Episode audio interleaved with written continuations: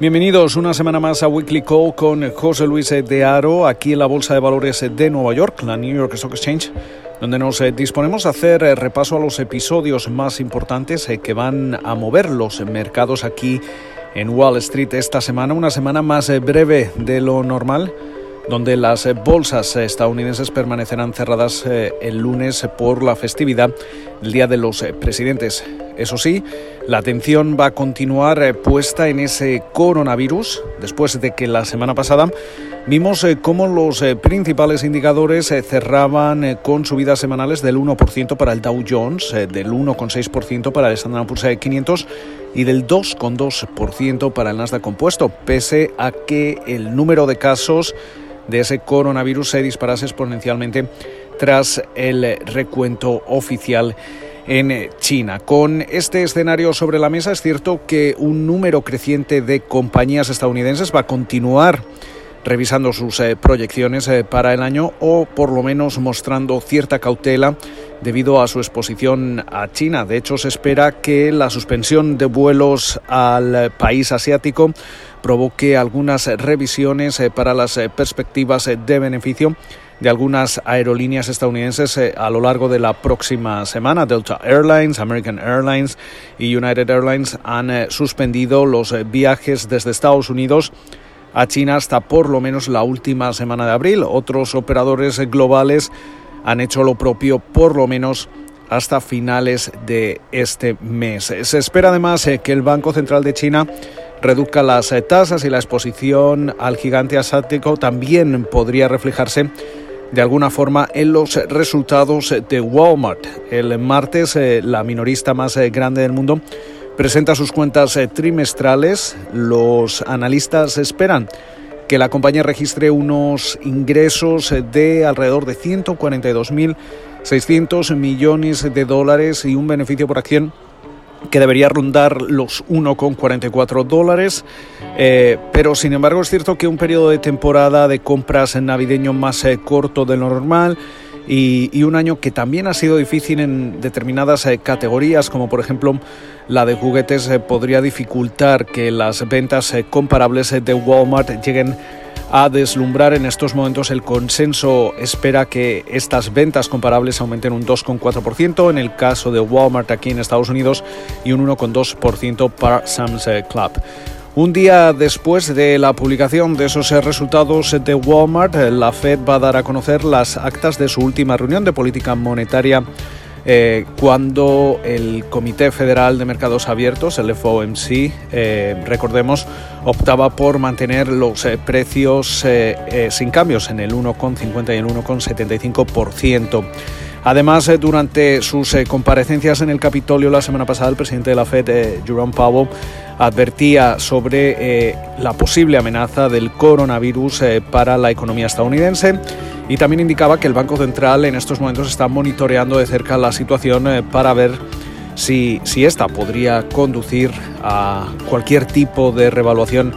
material de las eh, perspectivas. Eh, pero sin embargo es probable que las actas sean de mayor interés sobre todo para determinar las opiniones entre los altos funcionarios de la Reserva Federal sobre una variedad de, cuestiones, sobre todo cuestiones eh, técnicas eh, relacionadas eh, tanto con la implementación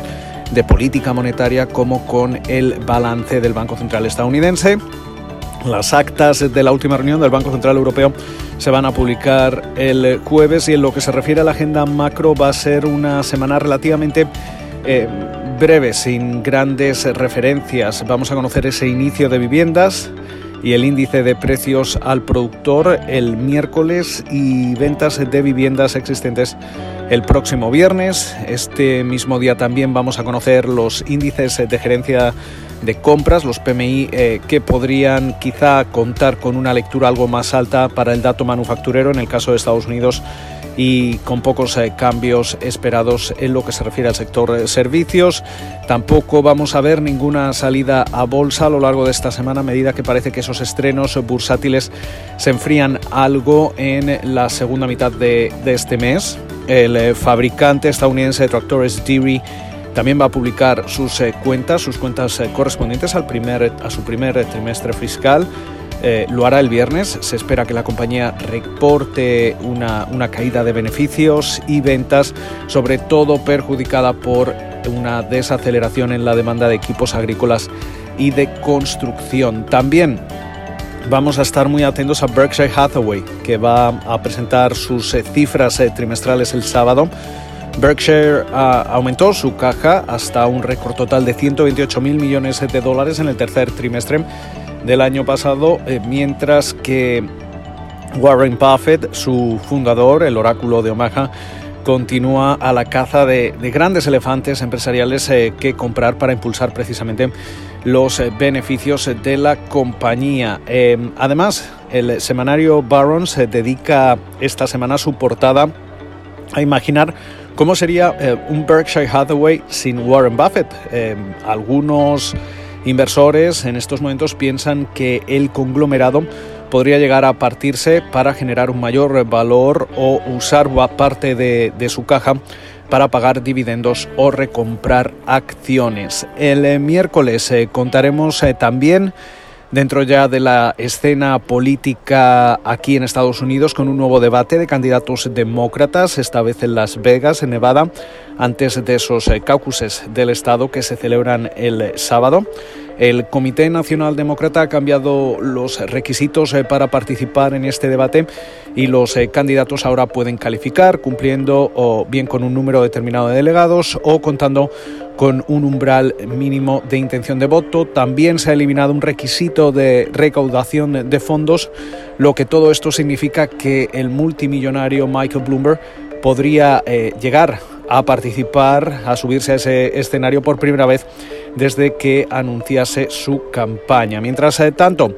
también a nivel empresarial, el fundador de Facebook, Mark Zuckerberg, se reúne el lunes con la comisaria auto antimonopolio de la Unión Europea y el comisario europeo encargado de supervisar la, economía digital. Eh, además, eh, también por su parte,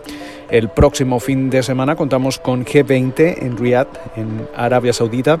que acogerá a los ministros de Economía y Finanzas de los eh, principales países del mundo, así como a los gobernadores de los principales bancos centrales del mundo, con las miras puestas